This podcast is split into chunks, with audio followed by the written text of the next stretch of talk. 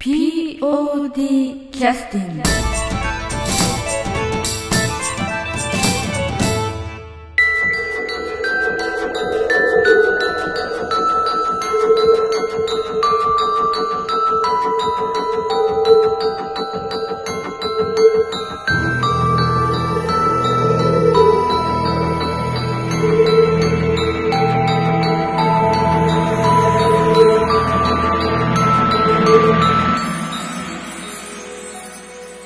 劇団 POD ポッドキャスティングです。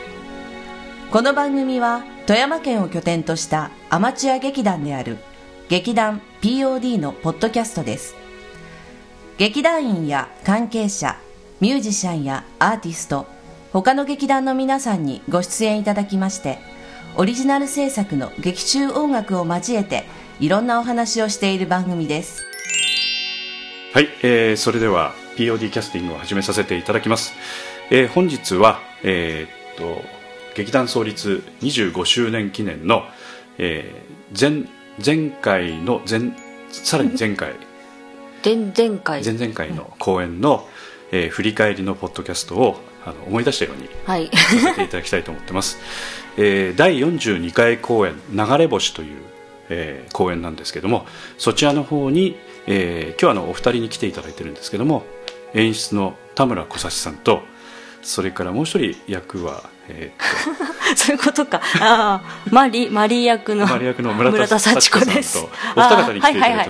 まずあの田村さあの田村小指さんに、えーお話を はい。お伺いさせていただきたいんですけどこんにちは。ここんにちは。ここ声変えなきゃ えーっとこえちょっとやりにくかったらやりにくいです。ね同一人物でいきますか？同一人物で一応あのこの公演の時は、はい。田村小幸という演出と村田幸子という、えー要するにアクターと,、はい。えー、と要するに2人を要するに分けてほしいということでかなりはい。厳密に、あの要するに言われてたんですけどこれは何か意味があったのかなと思いまして、まあ意味はええ。なんかこう戒厳令のようにはい。ここれを絶対に同一人物だと思わさないでくださいとただ単雰囲気が漂ってますし、いやいや。ただ単にチラシにえまああのプライベートなえはい ところの話ではいはい。演出の名前がドーンと出るわけじゃないですか表に。ああチラシの表面にね、はいえーキャストの中のその他大勢の中というかもう何人も出てるキャストの中の一人ということじゃなくて、はい。もう仕切ってますせ的な雰囲気がこうガーンと出ますよね、なので、うん。ちょっとまずいことが。ああなるほど、はい。要するに、はい。そのえー田村小幸さん村田幸子さんは、はい。世間的に名前をこう出せないような、えーいろんなその裏の世界のその、うん そういうことそういうことですね。そういうことにしときえーそういうことがありまして はいありまして。はい、あの表沙汰になるとかなり問題もあると、はいちょっと。えーいうことで要するに、えーっとまあ、ペンネームとかっていうことではないけど演出の時名前としてはちょっと、はい。あの名前を少しつけて、はい。えーまあ、演出としてされてたとはい。いうことなんですね。えー、とですからあの、まあ、ご覧になった方は演出というのは田村小里さんという方が存在してて、えーまあ、実際その方が演出してたんだなとは当然思ってらっしゃる方はいっぱいいらっしゃったと思いますけど。どうなんですかね、ええこれは。いやいや知ってる人は知ってると思いますけどやっぱり全然、えー全く無関係の、うんうん。要するにポーンとこう芝居見に来た方とうんうんか、うん。ああそうですね。えー、と違うキャストの方からはい。誘われてうん。いらっしゃった方とか、まあほとんどの方はもう、うん。ええ。だから、えーまあまあなんて言いますか。チラシの場合はほらあの自分の目を離れてどこにな流れてるかわからないところもあるうんので。うんそうです、えーはい。まあ、実際そういうことで気を使ってやられたんでしょうけれども、うん。まあ、実際のところあの見に来てくださるレベルぐらいになると、あんまりそういうのはあの気にならないと言いますかね。そうですね。ねそういったことにもなるんじゃないかなと思いますけど、ちょっと以前からお聞きした方はまずその、なぜあー。分けられたのかということとあとあの田村小幸という名前の由来というかなんかこう非常になんていうか意味合いをいやひっくり返してみただけあそうなんですか。えっと村田幸子ですよね、はい。田村正でひっくり返す、はい。なでひっくり返す、返す。で小幸はカタカナカタカナうん。行くないっつってええ。竹花智美さんがなんか会議の時に。最初はひらがなとかひらがなでもいいかな。何でもいいんですけど。あ のた田村というのは別にひらがなにするとかカタカナにするとかそういうことではなくて。なく。えなんとなく。え意味もなく。えはい、ということで田村小幸という、まあ、単に要するに名前変えたかったという。書いたかっただけで、はいはい。でもなんかちょっと気に入っちゃってこれ。うんうん、どうなんですか？いやいいんじゃないですか。きうん。あのなんていうかミュージシャンというかね、うん。そういった方でも田村パンという方もいらっしゃったりとかするんですけどなんかその辺の雰囲気となんか雰囲気似てますよね、ええ結局流れ星のこの作った拓磨さんもはいはい、はい、実際あのペンネームでええ。やっとられるんであの実際の名前は田村あのあ拓磨拓之というお名前なんです確かなんかええ。脚本とかになると名前変えてやっとられる。あそうなんですか？だからうん。そうですね。例えばえーっとあのなんていうんですか？まあミュージシャンとかね北島三郎さんでもね作詞の時は違う名前。でされてたうん。り、えーまあそういったことはありますんで、うん。まあ全然あれですよね。あと昔 POD にえーっとなんて言いますか縁のあったジェームス・ミキさんも、はい。音楽も作曲されたりしてらっしゃるんですけども、はい。名前を変えていらあっしゃいますそうなんのでねですか、ええ。へえ。ということで、うん。あの田村小幸という名前を大事にしていただだいて、ね大事にして。ええ画数なんかも一応確認をされたんですあしてないです、はい。もしかしたら最悪かもしれません。ということであの演出としては最悪だったのか最高だったのか分かりませんけども、はい。その辺も含めてちょっとお聞きしたいというふうに思います。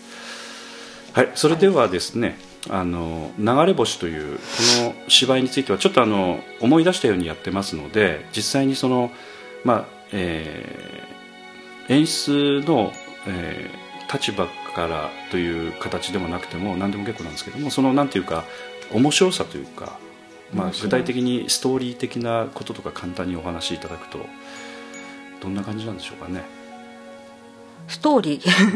うん。なんか、えー、と老夫婦がまず出てきて、はい。簡単に言うとそのちょっと冷め切った感じの、うん。まあ、奥さんの目線から見てるという感じのあそうですね。芝居でね。はい。でその冷め切った奥さんの目線から見てるその奥さんがなんていうか、まあ、きっかけなんかのきっかけで魔法使いの人と出会って、まあ、タイムスリップをして、はい。過去の自分若い時の自分のうん。姿を見て、まあ、一緒に過ごしていくうちに、えーなんていうか旦那さんの思いみたいなものが改めて何か分かるきっかけになってで非常に、まあ、感動的な感じになるみたいそうです。なんかな簡単に言うと、この普通の社会でもなんですけど、え結構気持ちっていうのはえはい、出しているようで出してなかったりとかお互いがはい。結構秘めた気持ちじゃないですけど、なんかそういうのが結局この夏子さんが過去にえ戻った時に旦那さんの本当の気持ちをこう垣間見てみえたいなえ感じで最後えうん、感動みたいな。感動みたいな感じでね、はい。まあ、結構年配の方でも、まあ、最近ちょっと旦那様を亡くされたみたいなね、うん。アンケートがあったりして、はい。まあ、そういうことにあのリアルなそういったあの現実と照らし合わせてくださったりするありがたいアンケートもああったりとかね非常にあのお客様にもインパクトを与えたような芝居だったんですけども、うん。この脚本というのはその、えーっとプロの劇団さんの芝居をお借りしてたんですよね。そうですはい。でななんていう劇団さん？東京セレソンデラックスっていう劇団さんってもう解散されてるんですけど。あそうなんですか。はい。まああのまあ、素人というか私全然わからないのでその劇団さんの名前からね、はい。類推するに東京という地であのセレッソンというとあのブラジルのあのサッカーの代表チームのことをセレソンと言われるんですね、はい。でもう世界的に有名なんですけど、うんうんそのセレソンのデラックス。だからサッカーが非常にお好きな人たちが東京で集まって 非常に華やかな劇団を作ったと。なんかそういうイメージの劇団ですかね。どうですかね。そのままなんかそのまま受け止める。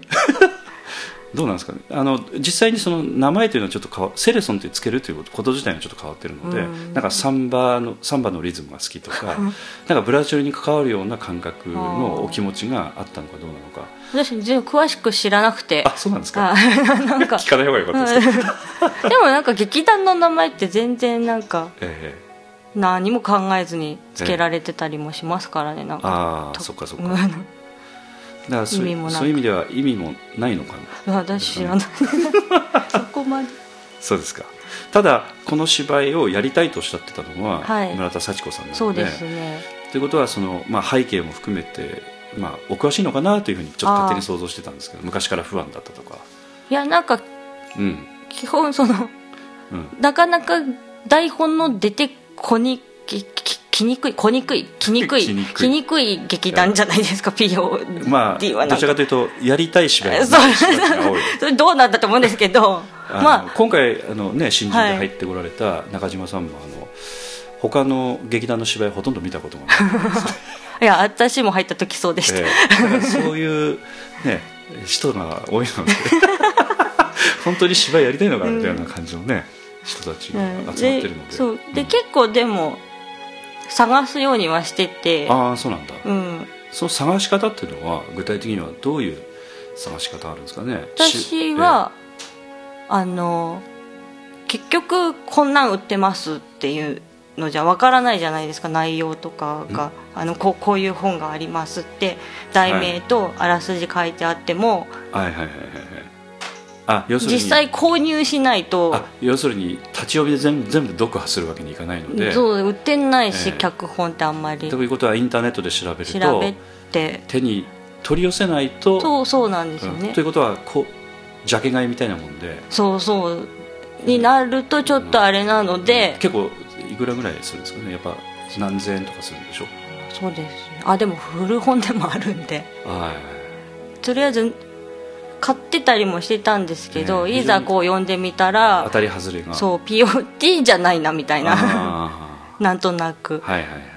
そしたらそのうちそのアマチュア劇団って結構日本各地いろ,、はいはいはい。いろいろあって同じような規模でやっとられるかこう劇団とかええ。あったり、その方たちがやってる芝居は、まあ、似たり寄ったりなんですけどうちと。そこからなんかあこの芝居知らない見てみようとか、ああなるほど、うん、そういう検索の方法を 編み出したわけですね。そうですね。なんかでその脚本家とはいかはいはい。見ながら、あの同じような規模でやってる劇団さんってのは全国に結構あるもんですか？っていうかアマチュア劇団自体は結構あるとは思うんだけどけど。ただカラーがよく似てるとか、うん。そういったことっていうのはどういった感じで分かるんですかね？検索で劇団 POD のカラーによく似た劇団みたいな感じで 検索かけるとバーッと出てくるとかっていうわけじゃないですわ、ね、いや言言言ってあ言ってもなとりあえず、ええええ。劇団名言ってもらってもいいと思います。いやあのアマチュア劇団、はいキャラメルって検索するああなるほど。要するに劇団 POD が キャラメルボックスの芝居よく、やってるしもそうなんですよ。キャラメルあそうかそうんうん。ってのが結構やりやすい形になってるじゃないですか、うちのええ。劇団的には、うん、だから、まあそういうか検索を編み出した、編み出したんだ。おそれはすごい。へうん、えあでもこの流れ星に関しては、はい。まそれにその検索で引っかかってきたものと違あって違いますね。どういう出会いがあったんですかね？あの本のあれあれルビって言うんですか？あのルビじゃないあのななんなあれあれ本挟んであるやつ。あの何？感動とかいろいろ書いてあるあ下本の帯ね、帯。はい。はい、になんかすごいそこに惹かれて。ああジャケ買いしてしまったジャケそれはジャケ買いです。で4つおは本に入ってたし、うん。あ四四作入ってたと、はい、あと、うん。なんだろう。笑かせて泣かすっていうお芝居が好きなんですよ。あなんか。あなるほど、うん、それでそういう感じのあらすじだったんで、最後は感動みたいな。はいはいはいで本を買ってみて、えで実際に DVD もセレソンさんの。買ってみて。ということはその本読んで結構良かった。ははい。良かったので、うん。あこれどんなふうにやってるのかなっつって DVD すも買っねちょっと意味のわからない部分もあるので本だけじゃちょっとうん。私実際どういうふうにやっていくか。そうで、ん。本だけでわかる方もいらっしゃるんですけど、ええ。私ちょっとわからないタイプなので、はいはい。イメージわかんないタイプはい そうなんですよね。いやだやってる途中もだから結構森山さんとかもええ。その通すまで意味わからん意味わからんってずっと言ったらあああの突拍子もないセリフとかあのなんていうかギャグというか、うん。そういった言葉とかなんかシチュエーションがね、うん。発生するので、あの実際に通してみないとなんていうかイメージできないところあるかもしれないですねそうですね。この芝居はこういうことだったんだとか、ええ。ということであのまず DVD 見たと。はい。っていうことで結構それはもうああ面白いと思ったんですね。あもう号泣しまして。ええええでも変だし変なキャラクターも出てきてすごく楽しいし。でもややれると思ってなかったんですよね本当言うと。これはまあプロの劇団さんの芝居なので、キャラもまあえ個性すごかったし、うん。もう出来上がったもんですからね、うん。DVD 見るとね、うん当然一流のプロの方が、まあうん演じてらっしゃるそうのでですね、うん。セットもすごいし、うんうんうんで大体こう、うん。いいいいお芝居があったらこうこんなお芝居ありましたよって南本さんに言うんですけど。う んそうなの？そして南本さんあれいいねあれいいねとかってなったらでも南本さんが知らない芝居だと食いついてきます？彼女あ見見ます見てくれますはあ見てくれるんうだ、あ要するに DVD とかを渡して、はい。こう面白かったんで見てっつって、うん。うんああなるほどなるほど。あれいいねからやれんかねみたいな流れになって。でも大体そういうの見ちゃうとお芝居アマチュアとかでやってると自分の劇団の人で当てはめちゃうんですよね、だああこ この役はこの人かなみたそうそう。いなああからあれできるんじゃない？みたいな感じに。なってきて、うん。だからうんそっからちょっとやややってみようかなじゃないですけど、うん。でもやりたいなと。うん。それは一劇団員として、まあ、この芝居を POD でやってくれればいいな的そうなあそういう感じですね。うん、そういう感じですね、うん。ただそれでは物事が動かなかったりするんですよね。はい。そうただ思うだけ そっから一歩がみんな踏み出せない。そうだね。私に責任が来るとか 言い出しっぺが責任取る的な感じになっちゃうところもあるのでただあのそれを要するにまあその全体会議みたいなうん。あのなんていうかあの法人会議みたいな感じで年に2回会議やりますけど、その時になんか合わせてはい。あのロビー活動してらっしゃったというかなんか根回しをしてた。結果的にそうなっちゃったのか根回ししたんですけど、その前に一回この脚本も出したんですよ、うん。あのいつだったかな？何かの時に出したんですけどえ「見果てぬ」かな？えうん。えミラージュかなあの票票数じゃないですけどさ多数決的なあれでは一回流れたんですよ、これ。あ要するにロビー活動失敗したとあ何もせずにあ出したんですけど。要するにそーっと何かの間に挟んで出す。そんな感じで、、はい、でもうん。なんかあやりたいなと思ってあもう私やってみようかっていう演出を、あはい。そこまで腹がその段階で決まったんですね。やってみたらどうだろうっていうなんか、まあ相談はしましたけど、うん。諸先輩方に、ええええでいいんじゃないっていうその空気を。まあ作ったのか作られたのか。そっからその流れ星の前の、うん。えー、とミラージュでしたっけ、うん。ミラージュの時から根回し始まって。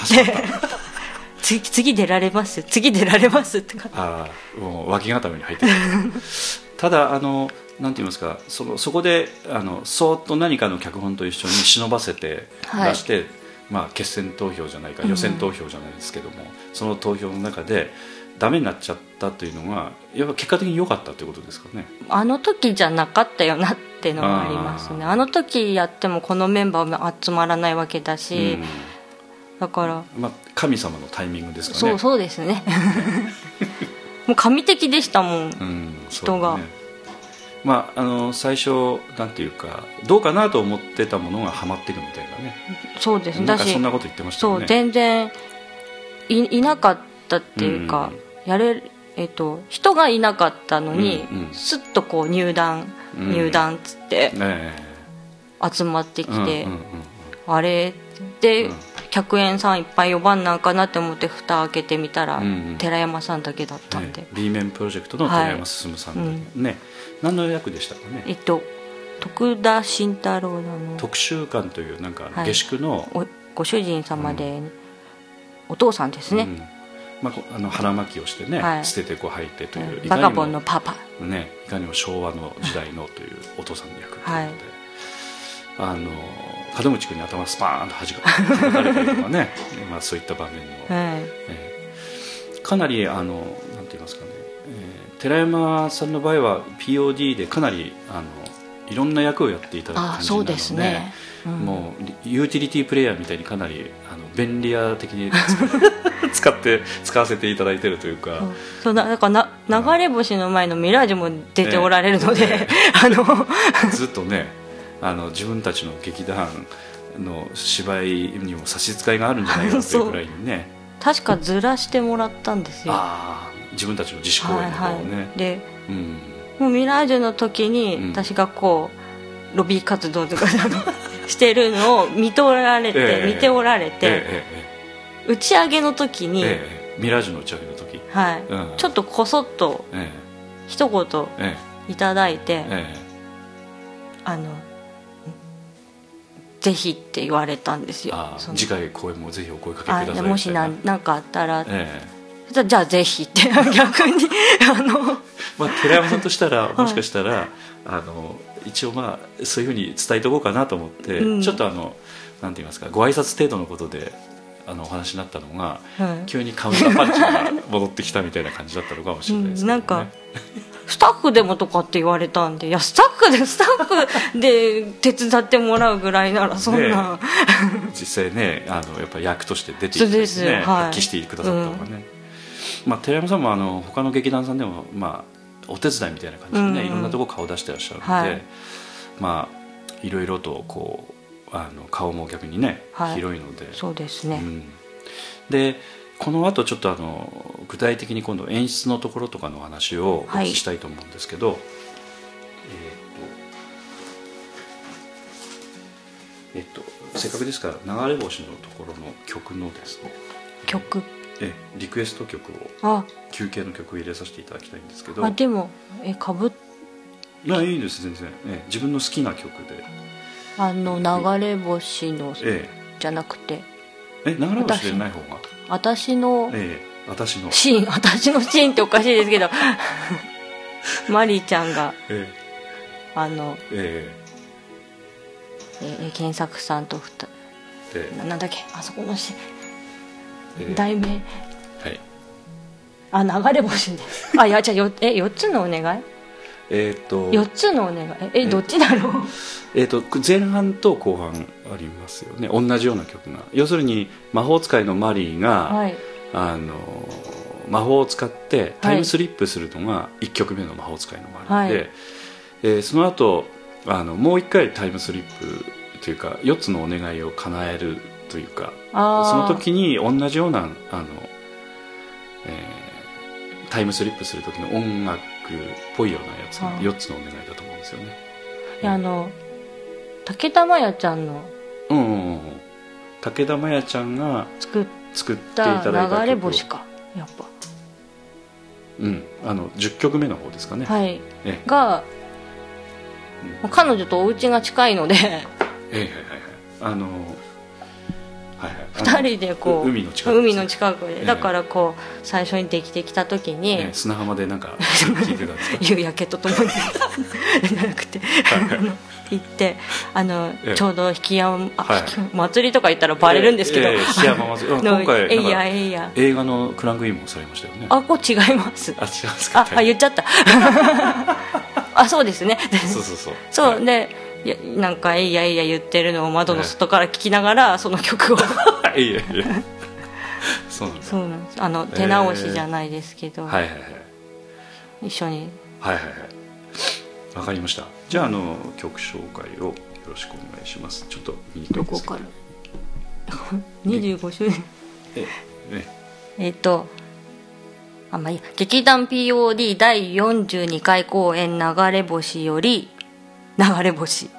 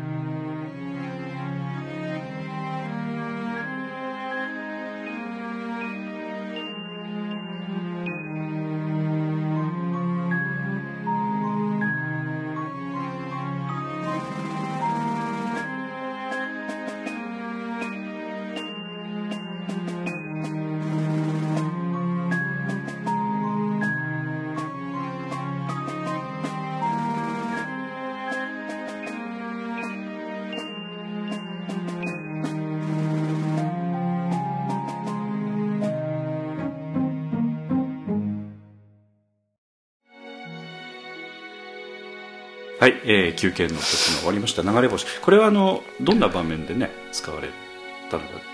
さっき記憶がちょっと記憶がちょっと曖昧です。曖昧じゃないんですけどシーンは残ってんですけど私説明するのが下手なので。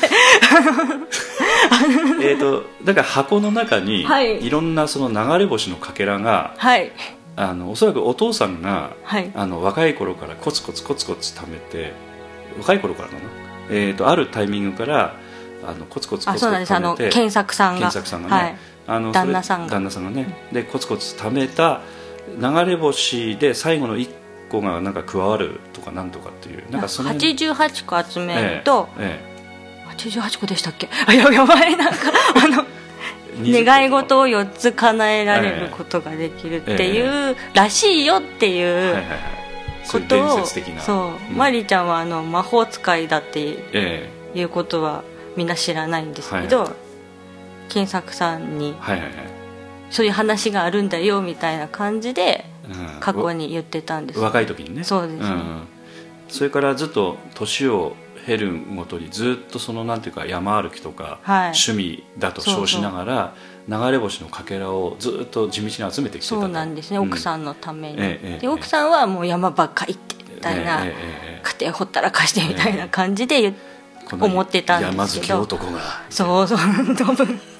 けど、実はみたいな。はいはいはい、はい。でまあそれでちょうどあの、まあ、そういったあの流れ星のかけらっていうのは実際にまあみんな見たこともないですし、はい。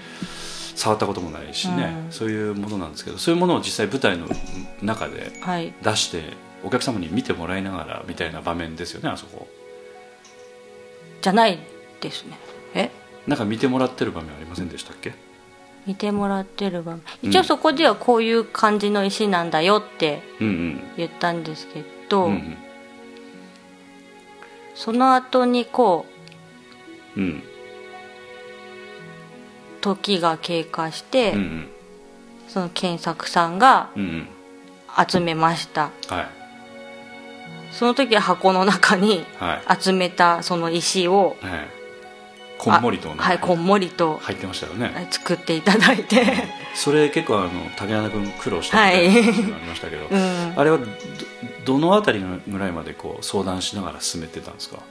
あのほとんどお任せ的な感じだったほとんどお任せですね、うん、あイメージ通りだったんですか？結果的には。なんとか雰囲気的に。要するに透明な、うん。あのおそらく下からこう光が、はい。箱の下から光を出してなんか本当に透明なキラキラしたような物体がうん。いくつもいくつもその箱の中に入ってる入ってたような雰囲気にはなってましたよね、はい。うん、あの結局うん。思ったんですけど、その演出さんがうん。全部を考えるわけにもいかないんですよね、そうですそうですそうです。だからその今回そのこうそれぞれのうんそのスタッフの方たち、うん。まあアマチュアなんで仕方ないこう役者さんと金手の方もおられるんですけど、のアイディアっていうか、うん。そういうのをいただきながら、うん。こう実際に作ってきてもらったものを見ながら、うん。あそれでいいですみたいななんかそういう、ん。感じでジャッジすよね。はい。うん。で、まあ、竹花さんはもうそこら辺は全部、はいうん。あ安心してえお任せできるええ先輩なので、えはい。まあ言葉を変えると丸投げ的なね。はい。丸投げです。ただあのなんていうかそういう一種のそのなんていうかコツみたいなものが、はい。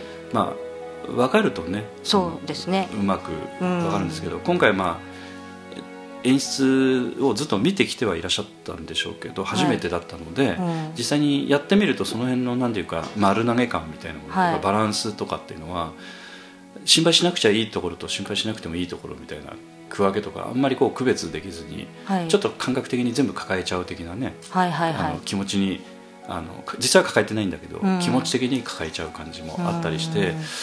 ちょっと大変だったんじゃないかなと思うんですけどね。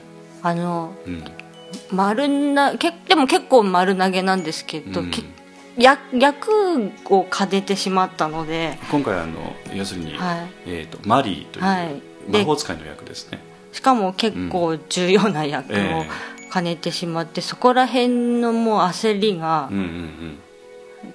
凄まじく。あて多分皆さんにご迷惑をあかかけたしうん。もっとちゃんとやりたかったなどっちかをっていう。なんかあー。えっ、とどどどっちに比重があったんですか？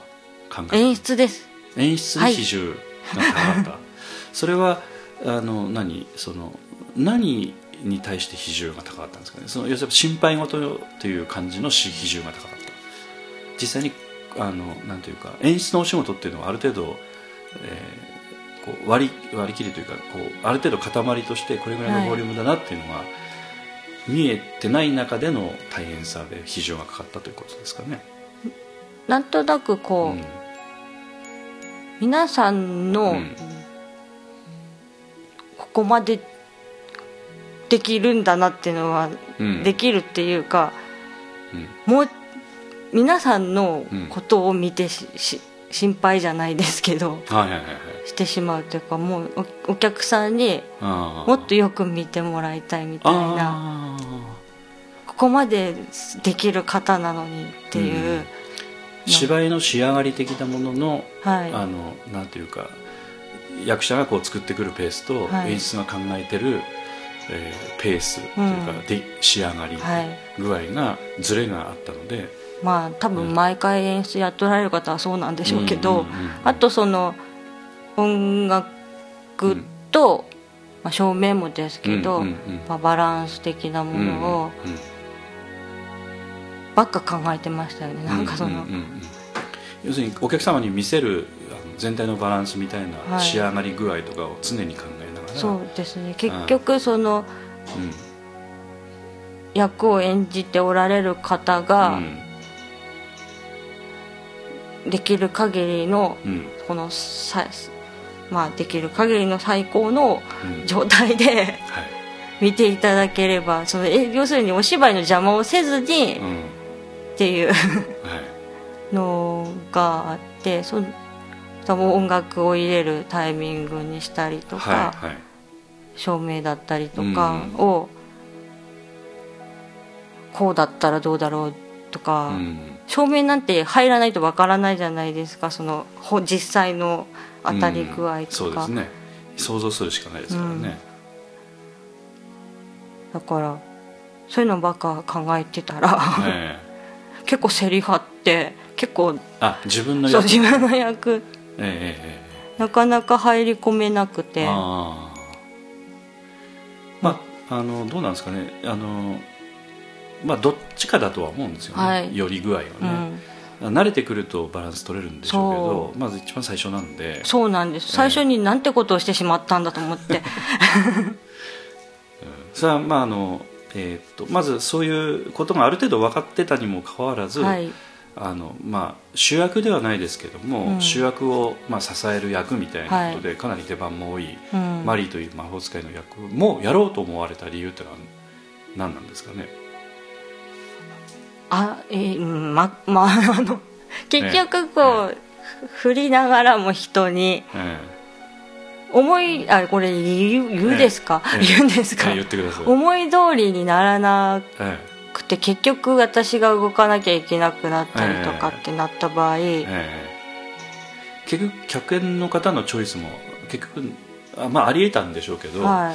やっぱ南本さんからする南本さんがまあ相手役になるんですけども、南本さんの方から、えー、村ちゃんでやってよというふうな話がああったというでに。私も結局マリーちゃんって役は本当やりたい役だったんですよ。実際は。はいはいはいはい。で最初はマリーちゃんをやるか演出をやるかみたいな感じで、ええでもやっぱこのお芝居作りたいから演出やろうと思ってて、ええいろんなちょっとかええ一応オファーはしてたんですけど、マリーちゃんのええ他の方に、ええそれは心からのオファーじゃなかったんで説得できなかったいや心かの心からのオファーだったんですけど 結局元気な役なので、えうんなんかええ。うん。じゃあ自分でやった方が早いのかなとか思えったんですけどね。途中でそういうふうに思われたんだね、うん途中で。ということはあのまあ他の方にお願いすることを並行しながらも自分でやった方がいいかなという感じになっちゃったということなんですね。そうです。だから両方考えながら、うん。もしおられたらおられたでえよかったんですけど、ええ。えということは自分でまいた種ですよね。そうですそうです、ね。うん、だからまあいやいや別に後悔はしてないんですけど、ちょっともったいなかったなっていう。そうですね。まあ二度美味しいと思ってこうなんて言いますかね。あのちょっと欲張ったんだけど、うん。結局両方の味が満喫できたかというとちょっとあのもうちょっと満喫できたかなみたいなところあるんですかね。そう。うん。なうーん。どうだろうな。演出に関しては、ええ。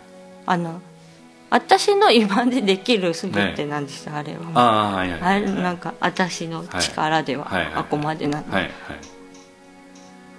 マリーちゃんはもうちょっとできたかなっていう。っていう感じなんですね、ううん。んまあちょっとやっぱ時間バランスは確かにね難しいですね。よね。うん、もうちょっと軽い役だったらね、はいはい。まだ良かったんでしょうけど。か金子楽しそうだなと思ってたんですけど、えはるかちゃん来て「あ金子だ!」っつって あの胸元さんが叫んであのえ勝手に「キャスト金子来た!」っつってまあ、今回はあの、まあ、そういった形で演出しながら、まあ、芝居も作ってたんですけど一番なんていうかあの固まらなかった場所っていうのは何かあった？固まらなかっうんなんか形になるのが一番遅かったかなという場所とかっていうのありましたかね？うーん。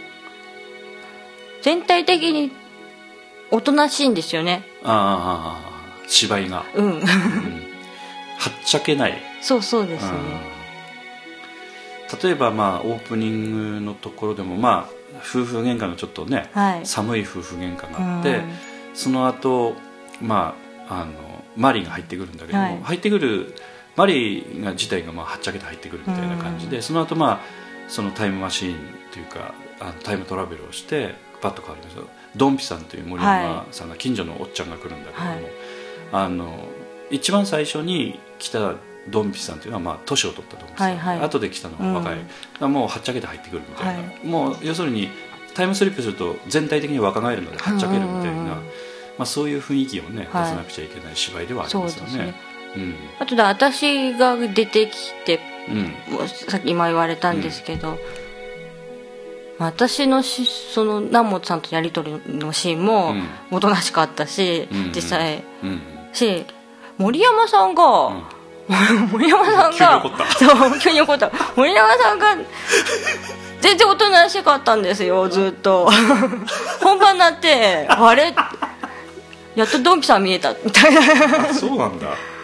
うん。なんか。あそうなの？そうなんで。あのなんか恥ずかしがるし。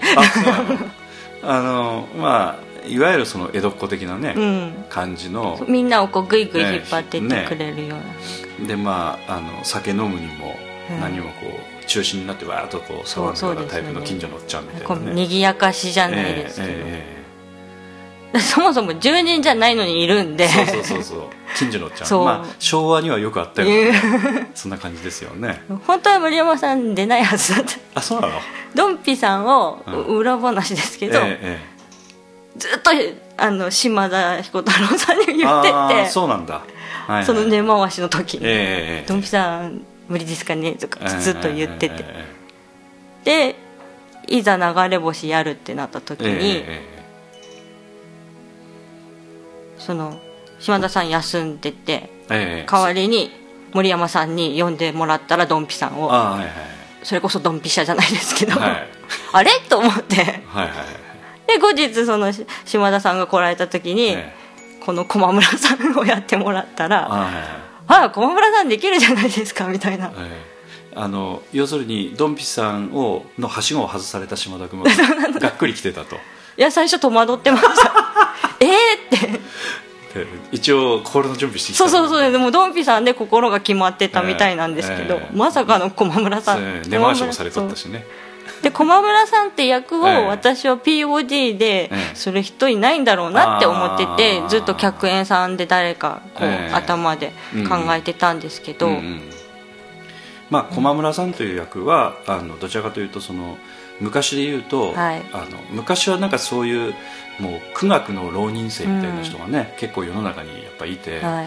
この大学に入るまでは絶対もう七浪してますとか八浪してますっていうようなね、漫画にも出てくるような、はい。あのグリグリの眼鏡をかけてあのあれ来てあれ。あのあれなんですあれあれ。これなんです。これと。あのあれですよね。ああの布団の生地を使ったあったかくするあの羽織ですよね。で学生服にえちょっと裾の短い。え感じのね あのいかにもというタイプそでう。で、まあ、話す内容も小難しい話をして、はい。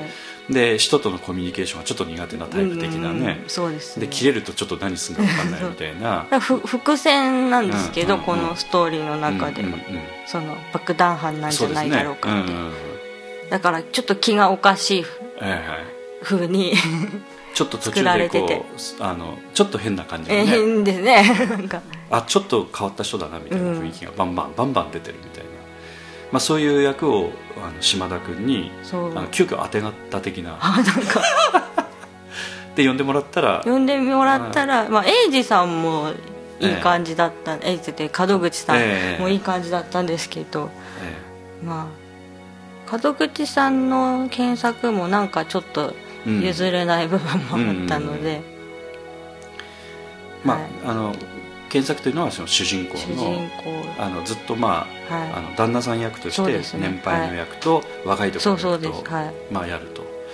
で、えーあのまあ、南本さんの役は当然その若い役をやるといって、まあ、若くしてもらうのもできるかもしれませんけど、実際舞台に2人存在しそうそうなくちゃいけないのなんですよね。はい。ということで別人の若い役という形で、高橋翔翔子子ちゃんに。やってまあ、サザエさん的なうん。感じでね,、うんまああの二人もなんか似た感じだったんで、ねちょっとボケたとで ちょっと。ええ。ということで、えーっと駒村さんという役。あはい。あとはえーっと一つ思ってたのはあの結局テロリストだった先生いらっしゃい先生ますよね。中富先生、ええ。竹花さんうん。裕二さん、はい。あの爽やかな雰囲気はい。ですよね、あの竹花裕二君には爽やかな雰囲気があると見込んでそういうふうに依頼されたのがべちょっといろいろ紆余曲折したんですけど。ここもええ。最初は違う人言ってて、え想像してて。ええ。その違う人がええ。ものすごくハマり役が、あったので。え いわゆるそのパズルパズルで。パズルです。ねなんか、ええ。パズルですね本当にキャスティングって、面白かった四角い箱の中で、はい。こう四角いコマを動かすパズル、うん。当てはめ当てはめしながら。こっちは当てはめるとこっちがはい。間が空くので、こっちは当てはめてみたいな、うん。いや竹花さんボンベンの予定だったね。いや今から本人にも一回言ってて、えうわーって。えボンさんベンさんね。ボンさん。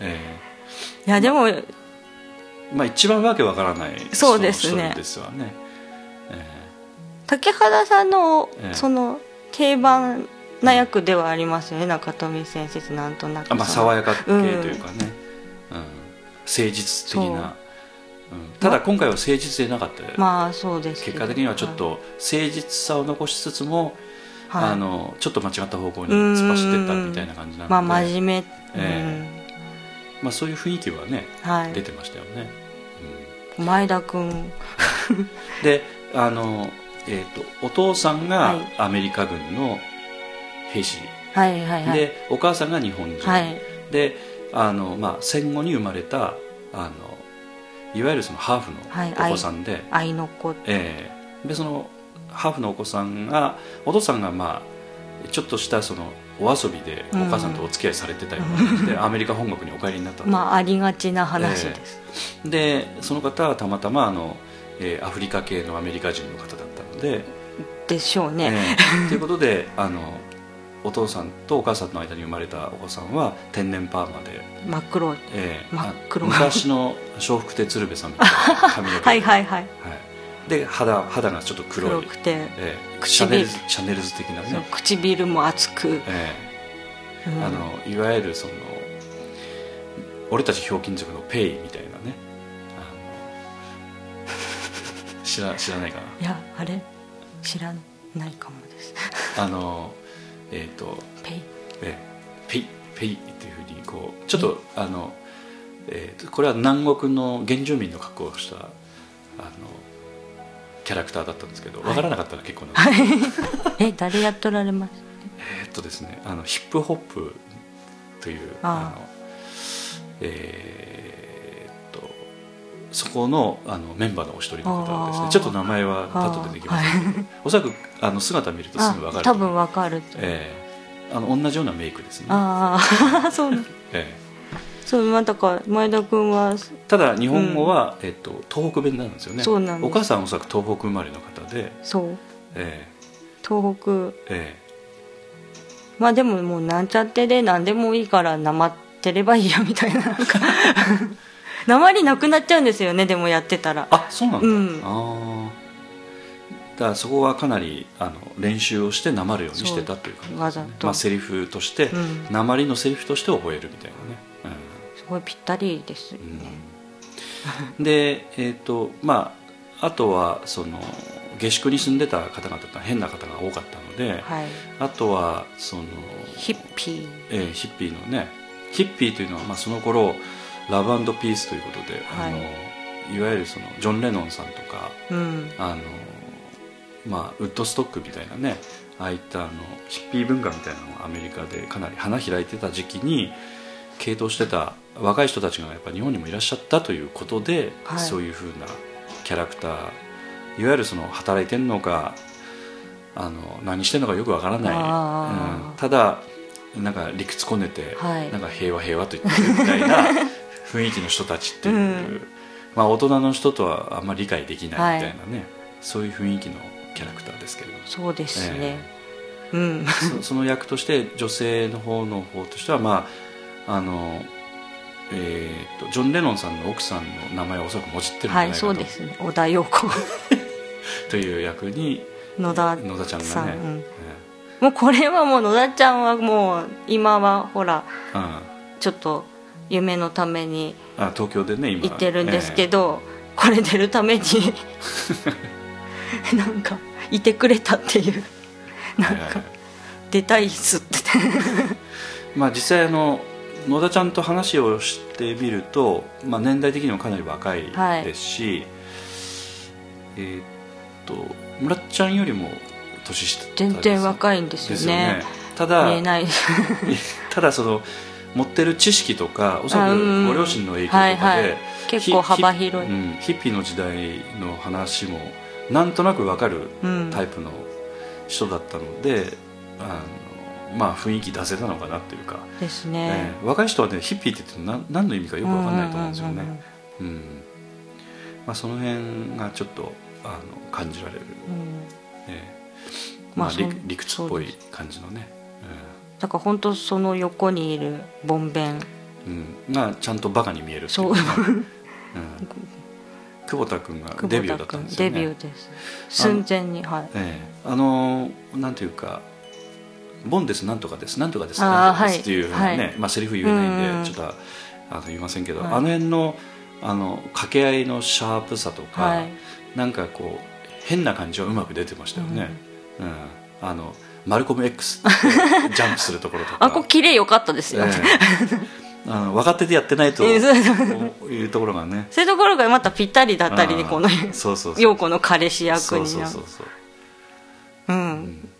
すごいあれです。でもセリフ覚えるの早くて、あそうなんだ。覚えてんのに台本持ってて、ええ。みんなに話せ話せって言われて覚えとんにかっつって、ええだから何もそういう要するにお芝居を経験したことがないので、あの佐野さんにさらわれてきたようなもんそうそうですね。そうそう。だからええ。コンビニでバイトしててバイトしてたお客さんとして佐野さんが来てなんかね 芝居のチケット無理やり買わされてみたいな感じで。挙句の果てに連れてこられて舞台の上に立たされた。みたいなね。まあ縁があったんでしょうけど、うん。うん。最初あのギターのシーンも、え本当はほちゃんと弾いてもらう感じだって、練習とかしとるしとるしとるって何回も聞いてたんですそのうちなんかしない方が面白いっていう感じでこうなんだろう。その役者さんが出してくるものに対して、あそうん。それも面白いねっていう、うん。そういうのがすごい楽しかったですよね、うん。なんか。あのまあ、芝居の中でもこう脚本として芝居の中でその、まあ、ある程度とがきがあったりとか、セリフがあってある程度のあの流れというのも大体決まってるんだけど、隙間みたいなところっていうのはうん。ちょっとあのいろいろ考えていいけるところがあるわけですよね。でさっきのギターの話じゃないですけども、あの奏でる場所があるんうですよね。んうんそこをあえて、あえてええ。本当にえ弾け弾け弾け最初なんかギターやろうと思ってるんですっていう感じで。えはい。久保田君が。はいはい。はい「あじゃあちょうどいいね」っつって。えでもなんか恥ずかしがるんですよ人前で弾くのを。えうん。だからもう。でも弾けないからでしょうね。そうそう練習しとるだったらなんか返事も曖昧だし、えでそのうちなんかえやってみたら結構難しかったですね。難しかった、え。あでもそのあ私がちょっとこう演出として考えていたものえと違うものなんですけど全然そっちの方が面白かったっていう、うん。うん。実際どういう鳴らすあの演奏ししたりしてうるせえみたいな、普通に、え普通に鳴らしてうるせえみたいな感じだったんです。よ普通に歌ってて、だけ普通に歌どっててね、うん、それをどんなふうに変えたんですか？本当になんかこうもうコードも何もない音ですよね。あれ。こうジャカジャカジャカジャカ、はいはいでで下手くそがただ形だけで。そうそうそうです。よね歌もちょっとただうん。わーって言っとるだけみたいな、ということでそこでドンピさんが要するにうるせえ。うるせえと。で最初ちっちゃくなるんですけど、うん。まただんだんだんだんちょっと気持ちよくなって、でちゃんと気持ちよくなってんですようん。太田君自身もなんか。でこんなんやりながら、こんなんてわからないですけどラジオじゃ。首振りながらとか。え それをなんか初めて見たらすっごいおかしくて、ええ。それでそれがいいってなって。だすごく三郷さんすごく気にしてくれてたんですよ久保田君のギターを。弾かなくちゃいけないそうそうそう大丈夫なん大丈夫なんってえ心配してくれてたんですけどもう下手でいきますって。えあのきちっと弾くんだったらきちっと弾かないとね。そうそうなんですよあねのきちっと弾かなくちゃいけないところへたると、あの話がおかしくなってしまうので。きちっとやるかもうぐちゃぐちゃにすやるるかかという判断のチョイスができたっていうことだったんですよね、最初はまあ弾かなくちゃいけないとね当然思うのでね、うん。であとは変な住人としては、えー、と金子というあ金子。えー銀融詩人、はい要するにはいアマチュアの詩人でね。自分で詩集を作って、はい。あの道端で売る的な。売ってる。えーまあそれその行動だけでもちょっと変わってるんですけども、キャラクターとしてもかなり変わってるんですが、はい。あの以前にあのポッドキャストであの、まあ、さっきのボンベン役のあのケースの久保田君の話もあったんですけども久保田君の時の話としては演出としてはこういう感じのキャラクターにしてくださいみたいな感じのものを、はい。ある程度こう形を作ってあげたのかそれともどうだったんですかね久保田君の場合は。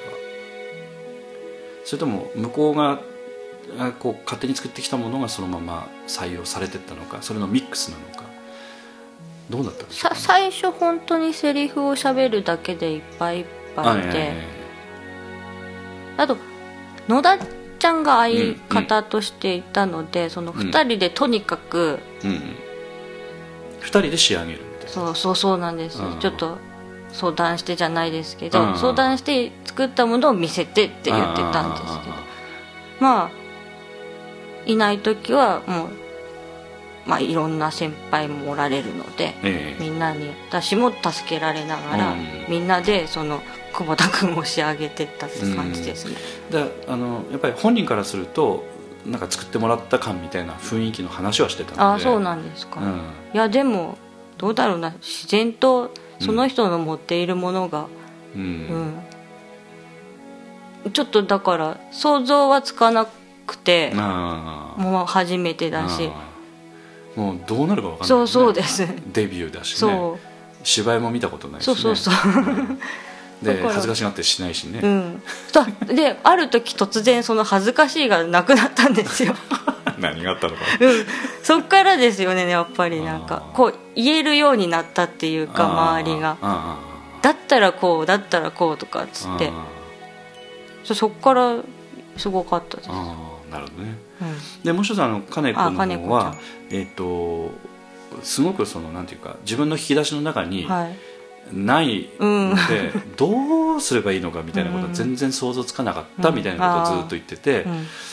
そしたらあの DVD 見てみるかっていうふうに言われて、うん。見たらあここまでやっていいんだみたいな、うん。なんかなんか自分なりの何かあのこう自分でこう何か縛ってた的なものが見えたみたいなんかそういうふうなことをおっしゃってましたけどそうなね。んですよね、うん。みみ見たくないって人もいるんですけど、はいはいはいはい。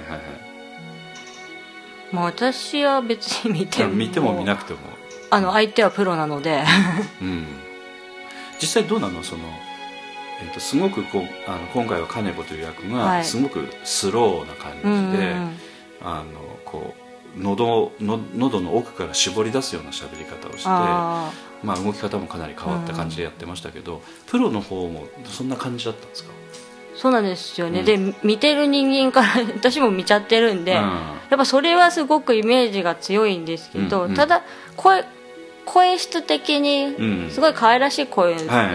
あのえっとは新谷さん、ね。そうそう。うん。それもありなんかなっつってあで金子をやってもらったんですけど、あえ。まあ、多少ちょっと似せちゃった部分もあるんですけど、うんうんうん。でもそれははるかちゃんなりの金子にはなってたと思うんえはいはいですよね、はいはい。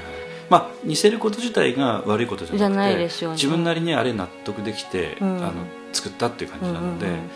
あのまあ、そういうのもありなのかなという感じはしましたけどね、うん。あのうん。あれをオリジナルで作れと言ってもちょっと無理だと思うそうなんですよ、うんあれとあとまあ駒村さんもなんですけど、この芝居では。ええあの二人がちょっとええ個性が強すぎて、えうん、でもそういう本なんで、えうん。そう書かれてる。だからまあでも、うん、個性はあったいと思います、うん。はるかちゃんなりの、なんていうか全体的なテイストとするとその POD らしいかなっていう感じはね、なんかあのアンケートでも書いていただいてた内容としては、なんか久しぶり POD らしいあー。のしほあのなんかホームドラマ見ました的なね、あーはいはいうん。なんかそういう話もうん書いてくださってたお客様もいらっしゃったので、あのまあまあ演じる人が変わるとね、うん。ええ。でまあ当然その別にあのプロの劇団さんと同じところを目指してるわけでそうもないのでです。はい。POD なりの、なりのうん。まあ、楽しい脚本をいかに自分なりに楽しく伝えるかというところでね、ですからおそらく音楽についても全体的なテイストについても結果的には違ったものには仕上がってるのかなっていう感じはしますけども、そうですね、うん。ちょっと見た記憶をこう消し消して消してってでいざこう POD の方たちとこう接しめ面した時えにえ。全然違うものが出てくるのは当たり前なんですけど、うんまあ、改めて感じたという感じたですうん。ねまあ、そういった経験っていうのは普通しないからね、うん、うん。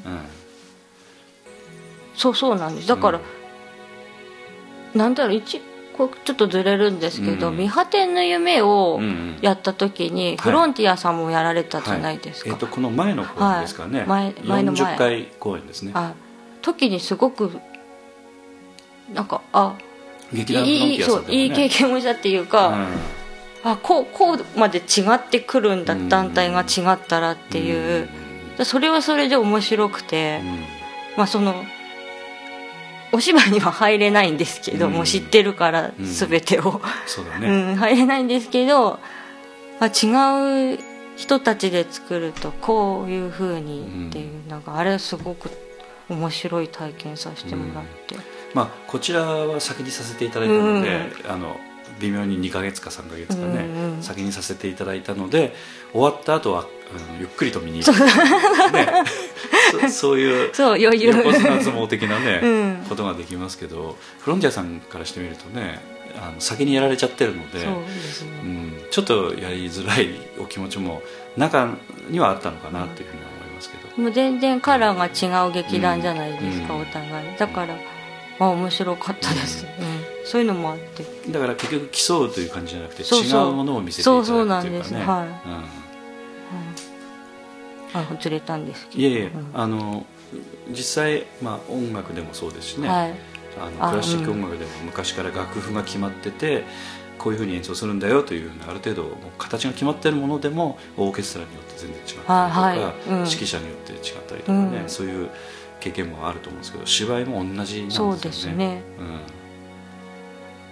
だからその POD なりのっていうのはすごく満足しましたよね、うんうんうん。この流れ星うんうんやってよかったなって、うんうん。であとあの今度ビジュアルのところですけど、はい。このビジュアルのところについてもあの当然その DVD とかねご覧になってらっしゃってあ、はい。のいろいろとそのなんていうかあの、まあ、役者さんの衣装もそうですしセットもそうですし、あるいはそのチラシとか、まあ、そういったビあのいわゆるビジュアル全般を見てはい。だいぶやっぱ違ってましたか？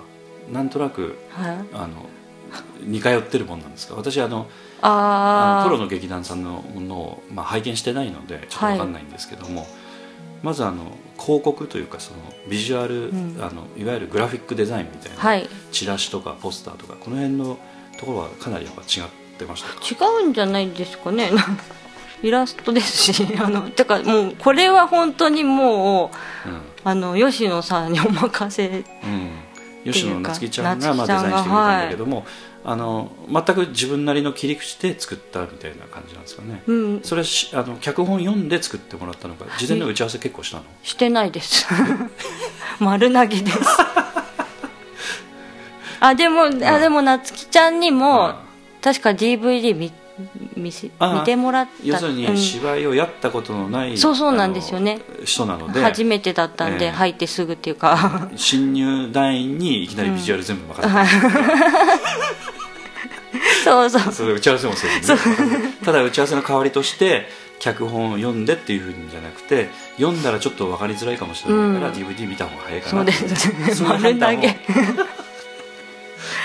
いう判断をしたと、はい極力自分の仕事をなんか軽く、うん、でも出てきたものがすごくうん。すごいですもん本当に。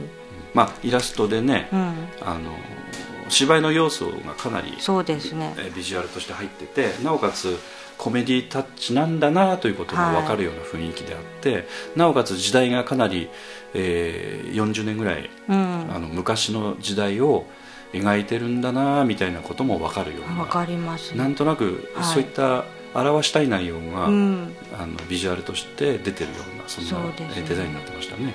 こまりちゃんのうん。このシルエット的な時はどんな格好されるんですかって聞かれてあーこれだけははちょっとあの、うん。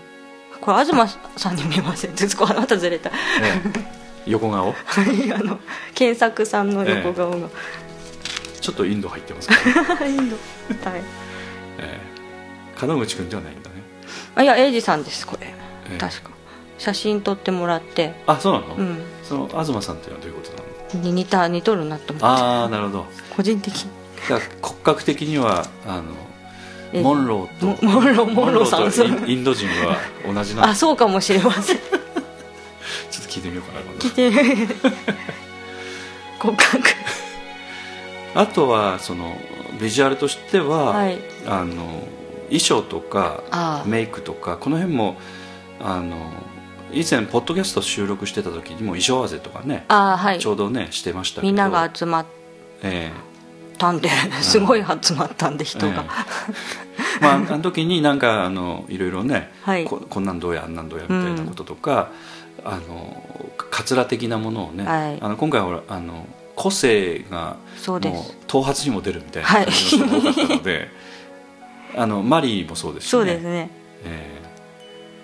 ボンベとかヒッピーなんてもうロン毛、ロン毛ですもんね、あとはその笑福亭鶴瓶さん的なはい。鶴瓶さんも、ありますし、まあ、そういうようなあのビジュアル。あそうそうそう。あとあの腹巻きなんですけど、はい。あれは結局見つかったんですはい見つかりました。どどこで見つかったの？え えどうだったっけ？あの要するに昔の寅さんがつけてたような腹巻きというのが現代のお店では売ってないと。うん。どうしようかっていう話がね、買ったっちゃ買ったんですけど、ええ。そういうなんかあの昔ながらのものもいはい。まだに、あの商品として存在してたということなんですかね、普通の腹巻きを売っててそう色をどうしようとかええ。いう話で、ああそうベージュ白、はいはい。なんか何種類か出てきたんで。でもなんかいいなと思ったらラメラメが入ってた。ねはい。えちゃんなんか昔ながらのうん。オーソドックスなのないのか？みたいなね、うんうんうんあったってことですかあありました。うん。はい。家からも多分出てきて。村田家から？いや門口家か。あと寺山さんも持ってこられてたんで、寺山家にあるんですかね。あれ？うん。寺山二人暮らしだあれ？違うか。えまあいろいろお芝居やっとられるのでもしかしたら。もしかしたら。あうん。まあ、結局、まあ、出どころはちょっと、はい。覚えてないですからね未章さんにお任せで。すはい。ものは見ましたけど。はいはい。結構みんなあの自分の親の服とか。あそうかそうか、はいあの親世代なんで。そうですね。40年前のはい。若い時に着てた服が残ってれうん。ばそれ貸してくださいみたいな。そうなんですよ。だかうん。ら、検索さん門口さんとか多分こうスラックスって、ええもう当時の独特な形じゃないですか、とかお父さんとか。うん。あ あと一平君ええ。が履いてたジーパンはうちの父親の。あの父親のなんかこんなんとかあのベルベルモト風的なねあと裾広がりのね。まっすぐのもあるじゃないですか,、はいストレートストンっていう、ええ。ちょっと太めの、はいはいはい。太めのストレート、ね、太めとかあの太ももまでぴっちりで膝下からストンってやうんうんうん。つがもうそうあって。へえ親父こんなの履いてたのかでも、まあ、昔の写真見たらおかしいですけど こうもみあげ伸ばして。もみあげはみんな伸ばしてました。あそうなんですか。伸ばしてます。あそうなん、ええ。プレスリーとか。まあまあその流れですよね。あでその後にうん。YMO が出てきて、あー。もみあげカットする。あ はいはい、ええ全くなくなる。なんここスポーンみたいな。スポーンと抜くみたいなね、はいはい。ええ。もうあの時はもうお父さんの世代とうん違うんだみたいなね。そう。いう時代なんですよね、うん。あれ苦労したんが前田君の幼児のそのスラックスっていうかこの人は長いので足が。あとあと竹花さんの中富先生も苦労しました。足の長い二人。あー。結局昔の人のサイズが そうそうなんですよね、うん。せっかくあこれいいかなと思って持ってきてもちょんちょんになってると、ましてやなんか竹花さんなんて細細いから、うんうんうんうん。本当なくてああ、どうしたっけ？うんまあなんか見つかったんでしょうね、あとはもうリサイクルショップとか。ああ。でもそんな昔のないでしょもすっごい安くてあったりするんです。あ。誰も着ないから。うああそうか。そうなんです。あのもうゴゴミか何かそうわからない。そうそうそうであとネットとか。あネットでもうひたすら30年代とか検索かけました。何枚か私が、はい、用意しました。あえ。アロハシャツとか。ー、ああ。まあおそらくね見に来てたお客様はあのその服装には違和感なかったんでしょうね。だからあのなんていうかね。なんかこの時代こんな雰囲気じゃありませんみたいなアンケートは一切なかったので。ああよかったです、ねだからどっちかというと、うん。あのすんなり入ってたので、うん。あの極端に言うとあのお褒めにも預かれないぐらいのぴったり。それぐらいにぴったり来てたんじゃない？若い人は分かんないんでね。うん。おそらく年配の人たち今60代ぐらいの人たちがはい。自分たちの青春時代的なね、うん。えなかなかだからそれはその自分たちがふ普段は触れない年代じゃないですか、うん。こんなえたのそこは楽しかったですよ。こう調べたりとーか、でこの時代結構すごいおしゃれだったりするじゃないですか、ね。小物とかもなんか。うんすごい楽しくて。ちょっとやっぱり色合いが少しね、うん。あのキラキラっとしてそうそうな。たりとかね原色とか派手だったり、なんかとあるシーンが自然に、うん。えー、と夏子と一平君と先生のシーンだったんですけど、はいはい。黄色と青と赤で。なんかその信号だとか。あ自然にバランスがと思って。私緑だったしって。自然にバランスが自画自賛自然。何もしてない。なんかその衣装とかあのおそらくお父さんとかお母さんにね話をしてあのこんなんないみたいな感じで、はい。出してこられる時のお父さんお母さんのセリフっていうのは何かありました？その私そのジーパンに関してはうん。もらってたんですよ。履くことないと思う。お父さんの足の長さと私の長さがなぜか同じなんですよ。身長違うのに。で履けてて。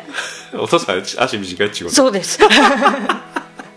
そう。うんでも当時の人は本当当時細いんですねなんあか。ーそうだね。まあ女子と男子の違いあるんですけいどや若い時はやっぱり極端に細いんでしょ、うん。おそらくね、で多分腰履きだし、でもそれにしたって引きずらないよって思いながら。でだから直江君ちょっと短いんですよね。あちょっとうんちょっと短い。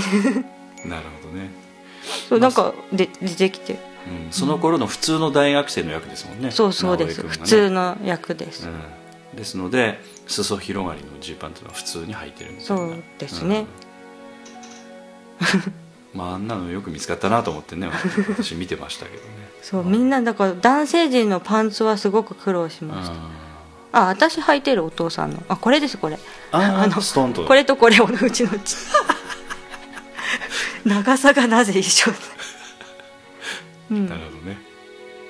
だからそのボンベンと陽子ちゃんに関しては最近そういう格好が流行ってたりもああするので、そうはい、うん。それはもなるほど。見つけ、ちょっと見つうけやすかった。見つけやすい。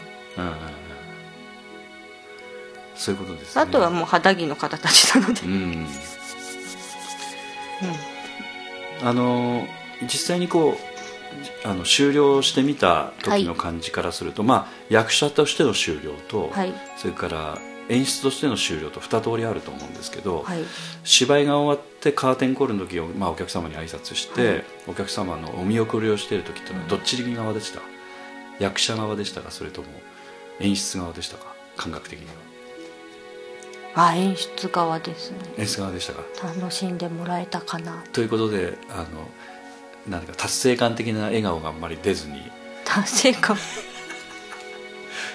演出ってのは意外とね「あのはあ終わった!」みたいな気持ちにはなかなかなれないところがあるので、うん、ちょっとあの喜びが役者と違うんですよね。うん。ポイントがね、お客さんもなんですけどそれは当たり前の話なんですけど、うんうん。私その劇団の方そのええ。演じた方たち、うんえ。そのとかあと支えてくれてた方たち、ええ。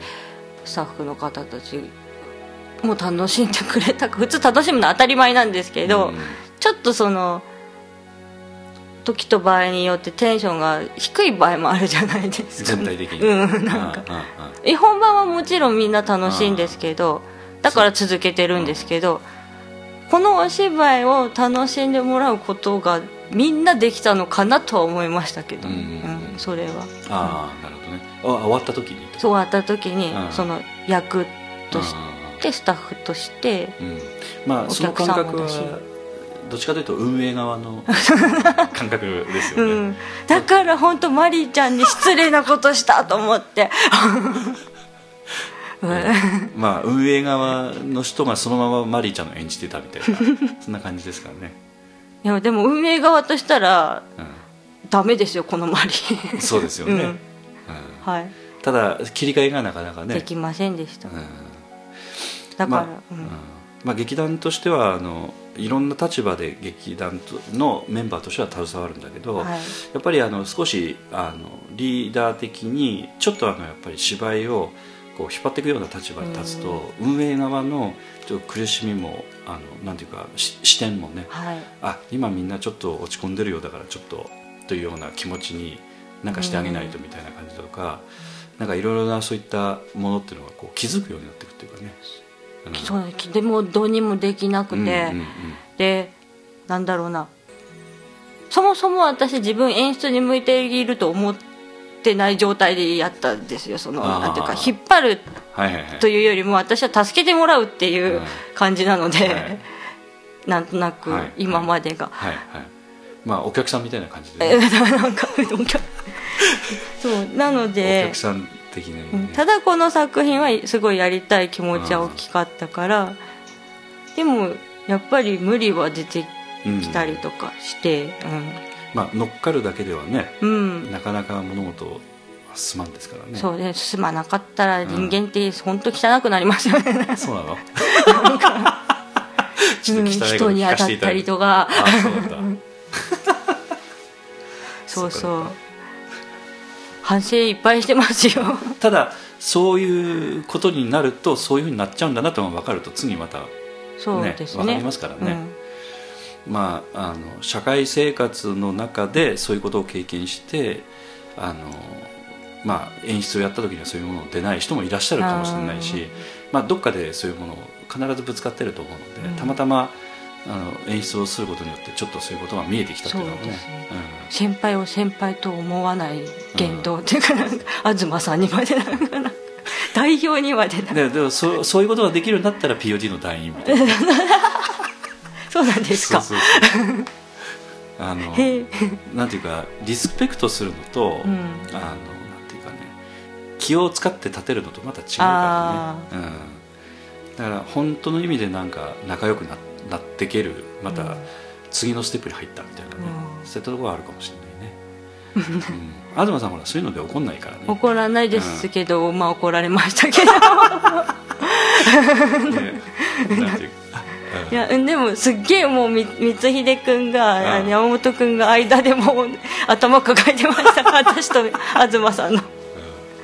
で東さんも東さんでそういうのにはちゃんと付き合ってくれるからそう。真面目に付き合うので、うん。ちょっと喧嘩っぽく見えることもあるかもしれないけど、まあ、それは POD らしいところなのでね、だからもう東さんができないって言ったらできないもんだって今まで思ってたんですけど、できないって言われても納得ができるほらできるじゃないですかってね。押したらやってくれたりとか。そういうことなんですよ。あすするんじゃんみたいななんか。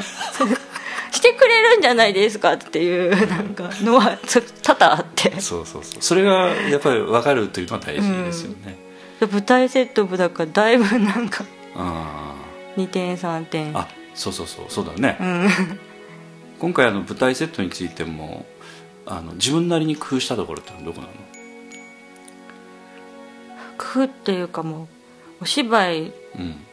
そのまあセレソンさんの見てるんですけど、ええ。もう同じようには絶対あそこじゃできないんですよ、その奥行きだったり。あでもその庭は欲しかったんで、ええ。庭は絶対いるあんで。庭ありましたな庭の向こうに部屋もありましたね。そうですね。あれは絶対ちょっと演出的に必要で、うん。ただあの後ろを抜けてくって姿が見えるっていうのは、うんうん東さんかな？あの東さん家でその、補佐の山本君とうんうん。3人でセットをうん。相談しに行ってたんですけど、うんうんうん私一応絵描いて持ってったんですけど、まあ、丸き違うものですけど本番は、ただそうやって3人で相談してたらそのできるできないとか、うんうんうん。とこうこうすればいいんじゃないだろうかああすればいいんじゃないだろうかっていうのがこうどんどん出てきて、うんうんうん。でまあなんとなくすんなりうん。そこは、はいはい。細かいとこじゃなくて大雑把なところは決まった。はい。うんだからうち後ろ通り抜けは東さんですね、うんうんうんうん。あこれいいじゃないみたいな、うんうんうんうん。うん。ただ途中までなんかいらないドアが一つ ずっとあって。あそうなの？これいらなくないですかみたいななんか途中で気づいて。ああいらんねっつって。使わんからうんそうそう。あの位置的にどの位置にあったの？上手下ってどっちにあったの？トイトイレに階段のうん。この前ぐらいにな もう一つ通路みたいのあったのかな。はあはあはああ。と台所と玄関。上手は大丈夫玄関ね。玄関。下手の方のトイレの。こんななんか一ついらないのがあって。なるほど。うん。でももう本当奥行きないんでウイングイン。グあでもね、うんあそこでも奥行きは出てましたよあのセットはね。出てました。うん、東マジックうまで出たんじゃないですか、あので奥の部屋も本当に部屋っぽく窓から見えるといめうかね。っちゃ狭いんですけどね。ね。あの狭いっちってす竹穴君が言ってましたけど。二人並べないんですもんだって。あんな部屋はないないないない。でちゃんとあんな狭いところに照明もつけてもらって。ね。ね。明かりがついてるようにしてね。うん、うまくなってましたけど、結構だからうん。そうだからセットとか、まあ、へテレテレビとかテレビとかもね準備しなくちゃいけないしね。うん。レトロなやつとかね。結構大変だったんですけど、うん。普段味わう、ん。味わえないものとの触れ合いっていうなんかのはありました。はい。はい。ということであのその後 POD のそのこの公演の後やっぱりかなり疲れすぎたんですかねはい。ポコッとこポコッと。う、ええ急にあのなんか消え込んだみたいな感じだったんですけど、どどんな疲れだったんですか？充充電とかよりもなんか放電しに行きました。うん。なんか。どどんな疲れというかど何が何がどう疲なれ？例えばあのあの芝居を作るというのは、まあ、半年に一遍なんですけど、はい。あの入れある程度その入れ込みすぎると、うん。疲れちゃう方もいらっしゃるしああるいはそのなんかストレスがたまる人もいるし、うん。えーいろんなパターンがあると思うんですけどあの村ちゃんの場合は今回はどんどんな感じだったんですか？その放電しに行くっていうのはやっぱストレスですか？おお客様の評判うん。はすごく耳には入ってきうんてそれは良かったんですけど、うんまあどっちにしてもまあ悪いことも良いことも。ただそのやっぱりうん。その劇団のお仲間さんたちはい。がどうだったんだろうとかって思っちゃったんですよね、はあ？の楽しかったんかなっていうなんか、いや楽しかったじゃないでうすかね、ん、そこですよね。うん。あだからまあでも今考えると楽しかったんだなっていうなんか。ー その時はちょっとそういうふうに感じられなかった感じられなかったところががあって。うん。なんでかな。なんうでなんででしょうね。やっぱりあの自分のところしか見てなかったので、うん相手のなんか雰囲気とか掴んでなかったので自信がなかったのかもしれない、そうそうですね。自信は全然なかったですね。で自分の芝居作るところに一生懸命やってたので、うん。後でふっと振り返るとそういうなんていうかとこ見てなかったなとか、うん。あるいは感じてなかったので本当にどうなのかなと思ってちょっと心配になったっていう感じですかだね、し変な話、そのあの丸投げだったりとかもしたので。うん、でもなんかあのそのこういろいろこうそういうものをこう掴んでいくというか、うん。あのまあ、スタッフ側の立場に立ってみるとあの丸投げされること自体は別に嫌でもなかったりすることも多そいうのでね。楽しかったりするので、そういうことも忘れちゃうぐらいにちょっといっぱいいっぱいだったのかもしれないですね。お願いする時もなんか、すいません的な感じになっちゃって。自分の楽しみのそうそうそう。なんかそうそうなんだよね。なんか。ううん。ん、おお疲れ様で。どうぞ入ってください。いいどうぞどうぞ。駒村さんが来た。こんにちは。あれ？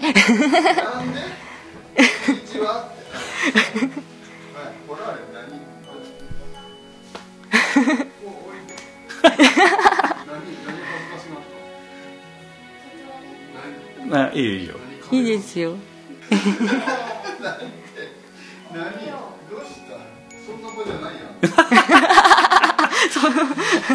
取り繕っても面白い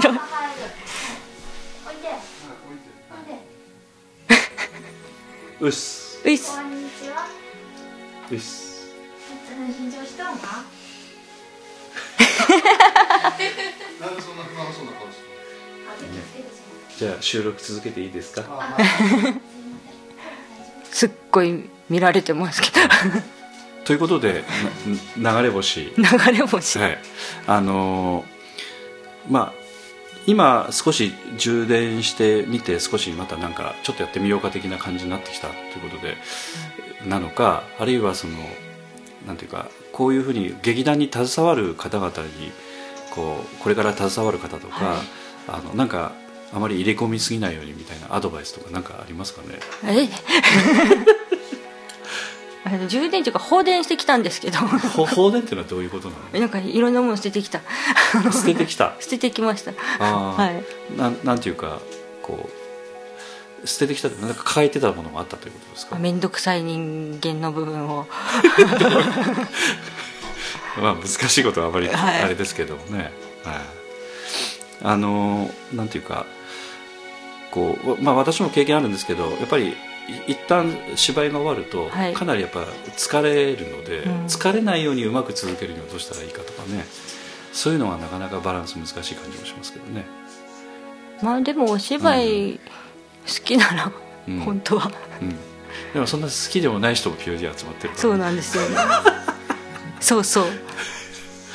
なんかなんとなく続いてるとかね、うん。楽しいから来てるみたいな感じだとなかなかあれなんでね。またあのそういうこともまたあのいろいろみんなとこう確認しながらねなん。か続けていきたいところもありますけどね。そうだからそのお芝居知らないで入ってきた、ん。来る人たちもいるので、うん。そういう人たちにはやっぱりその楽しいのは知ってと知っといてもらいたいなって、うん。お芝居が楽しいってのは、うん。うん。私もそういうふうに見,、うん。見せてもらってここまで来たんで、うん。先輩たちに、ね、小林少年から始まる、はい、うん、あれうん。でもあれはもうでもあんま気にならなくなったんじゃないの？なんか思い出したりその時の映像を見てもああ昔あこういうことがあったなみたいあそうですよ、な、ね、最初すんごい嫌がってたような気がするので、嫌でしたっけ、うん、すんごい嫌がってた。あなんかあれがデビューだとは思いたくないみたいなね。ーまあでも、うん。うん、デビューにしてはあれですよね。あのそう？あれでもあれがすげえ印象残っとるって言ってくれてる方もいるんですよね。あのなんかねやっぱ大事なんですよ、うん。デビューっていうのは。まあほ不本意かもしれないけど、うん。デビューっていうのは記憶に残るというか、うん。他の人もなんか劇団員の中でも記憶に残るみたいなとこうろが、ん。あこういう人が入ってきた。おそらく久保田君もあのボンベンボン。ベン。うん。おそらく本人としては不本意かもしれない。はるかちゃんも。そうそうそうそれをあのキャスティングしたたあのね村津ちゃんはちょっと恨まれるかもしれない。二人でも楽しそう 本当かな。本当かな。はい。うん。ということでちょっと最後の,、あのちょっとお別れの曲をまた一つだけ。お別れの曲、うん、一曲だけリクエストしてもらって終わりましょうか。ば爆弾。はい。じゃあ 曲紹介。えっとえっと劇団 POD 第42回公演流れ星よりえっと爆弾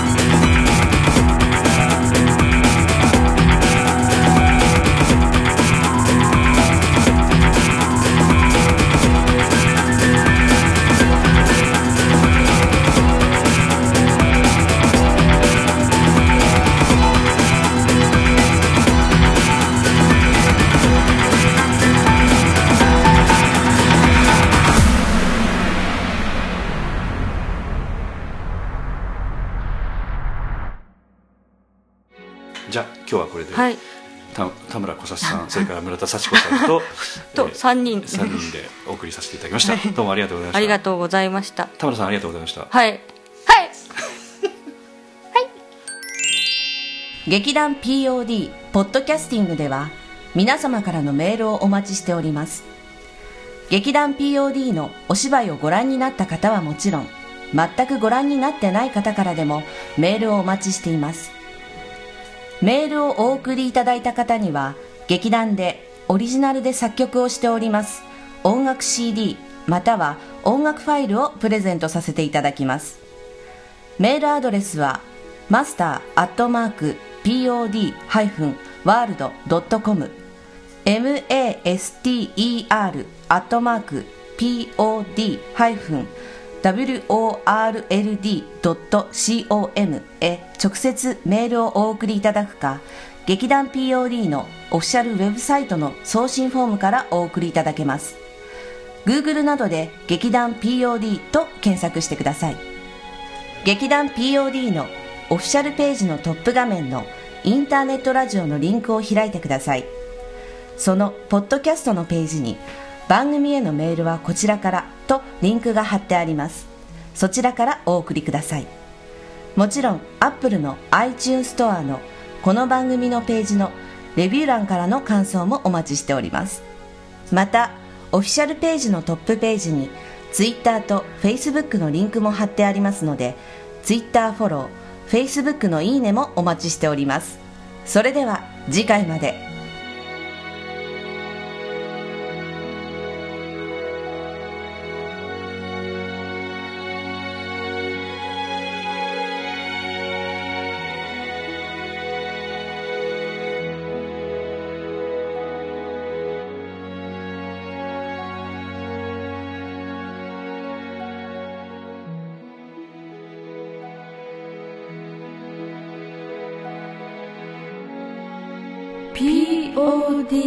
Justin. Justin.